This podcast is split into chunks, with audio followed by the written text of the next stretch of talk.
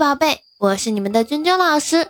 那在前几期的分享当中呢，我们向大家已经介绍了五位先秦时期的作家，他们呢分别是不同学派的一些代表人物，比如说儒家学派呀、墨家学派呀、道家学派呀，以及我们著名的军事理论家。那今天呢，我们要继续向大家介绍道家学派的创始人之一庄子。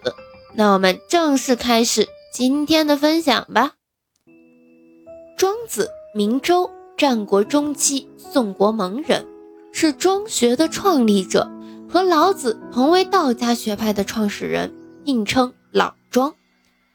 他具有朴素的辩证法思想，但是呢，又宣扬虚无主义和宿命论。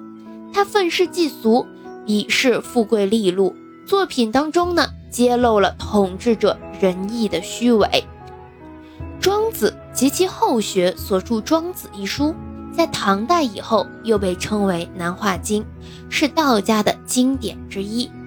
庄子的文章呀，想象力极其丰富，语言运用自如，又很灵活多变，能把精妙难言的哲学道理说得引人入胜，具有浓厚的浪漫主义风格。对中国的文学影响深远，代表作品有《庄子》，其中的名篇有《逍遥游》《齐物论》《养生主》等等。他的作品被称为文学的哲学，哲学的文学。那我们入选教材的，比如说啊，原来有入选过《庖丁解牛》《逍遥游》啊，还有很久以前有这个《秋水》等等，这是我们入选教材的一些文章。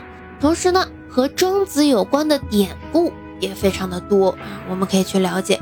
比如说濠梁之变，这个原来出现在我们的课本当中啊，还有才与非才、庄周梦蝶等等啊，跟庄子有关的典故是很多的，我们都可以去了解。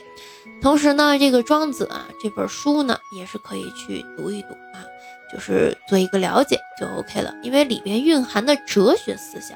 还是能给我们一些启迪的。那我们今天的分享呢，就到这里了，我们明天见。